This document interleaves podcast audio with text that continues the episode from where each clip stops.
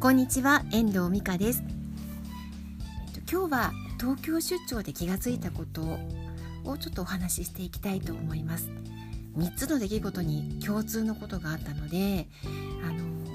まあ、気が気がついたことなんですけどね。それは雇われている人なのか自分で仕事をしている人なのかっていうお話なんです。でまず一つが私このボイスマガジンでもお話ししたんですけど東京でランチ会に参加したんですよね。でそのランチ会で席が隣になった方のお話を伺ったんです。その方はウェブ制作会社に契約をしていてああの、ま、今契約期間中で自分のウェブサイトの運営をお願いしてるみたいなんですよね。で自分が書きたいこともライターさんにお願いをして書いてもらってるみたいなんですよ。だけどなかなか自分の思う通りなことが表現してもらえないっていうお話だったんですよねであのそれは、まあ、原因が2つあると思って私はいて1つがあのじゃちゃんと自分が伝えられていない自分の思いが伝えられていないっていうのは一つの原因だったと思うんですよね。そのことについてはライターに発注をするコツっていうのをお伝えしましたで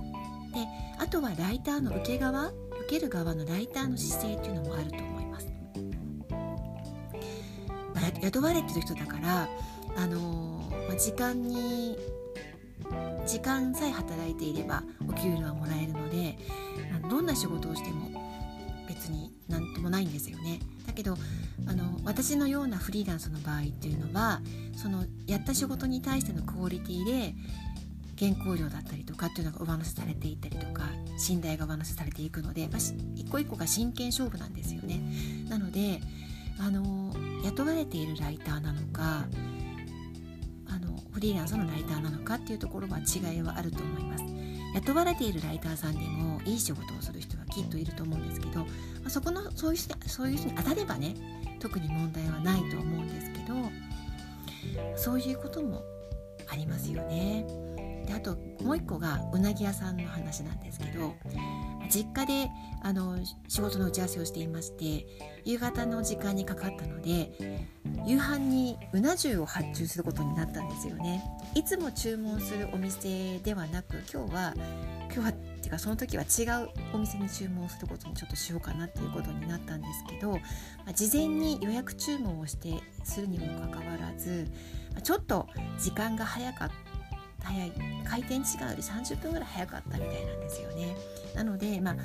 あのいつもねあのお願いしてるわけではないしお得意様でもないので断られるのも当然なんですけど、まあ、内容的にはあの1万5,000円ぐらいするようなあの内容だったので、まあ、もしフリーランスだったらねあの私だったら引き受けるかなっていうふうに。今はね働き方改革とかも言われているしいかに自分短い時間で仕事をしていくのかっていうことが大事になってくるので私たち1万円くらいの仕事だったら別に受けなくてもいいのかっていう考えもあったのかもしれませんけれども、まあ、そういうなんかあのところでは自分で経営してる人がもし一人であるならば、まあ、対応もできるのかなっていうふうに思ったんですよね。あともう一つがあのとやっぱり実家の仕事の話なんですけど経営しているあ自分の実家で、まあ、仕事をしているその、えーと、中にお付き合いのある会社があるんですけど、まあ、そこもネームバリューが大きくってあのそこだ信頼できると思って、まあ、依頼をするんですけど、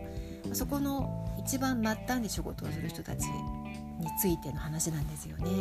でその人たちっていうのはあの時期が来ると変わっていくんですよ。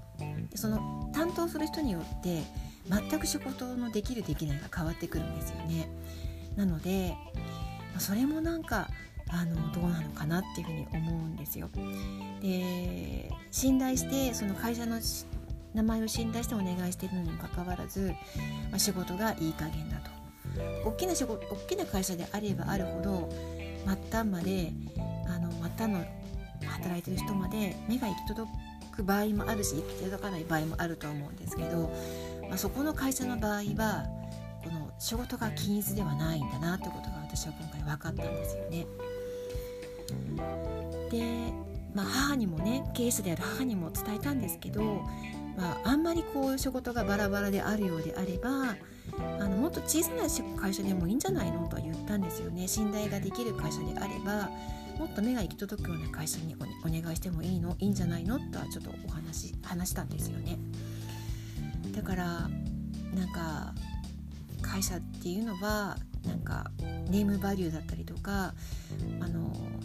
雇わ雇雇っている人の数とかもいろいろあると思うんですが中にいる人たちの人材の質っていうのは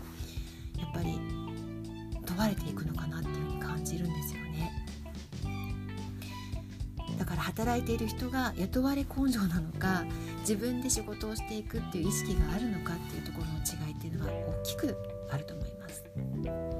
ま、そういう意味ではあの私たちのように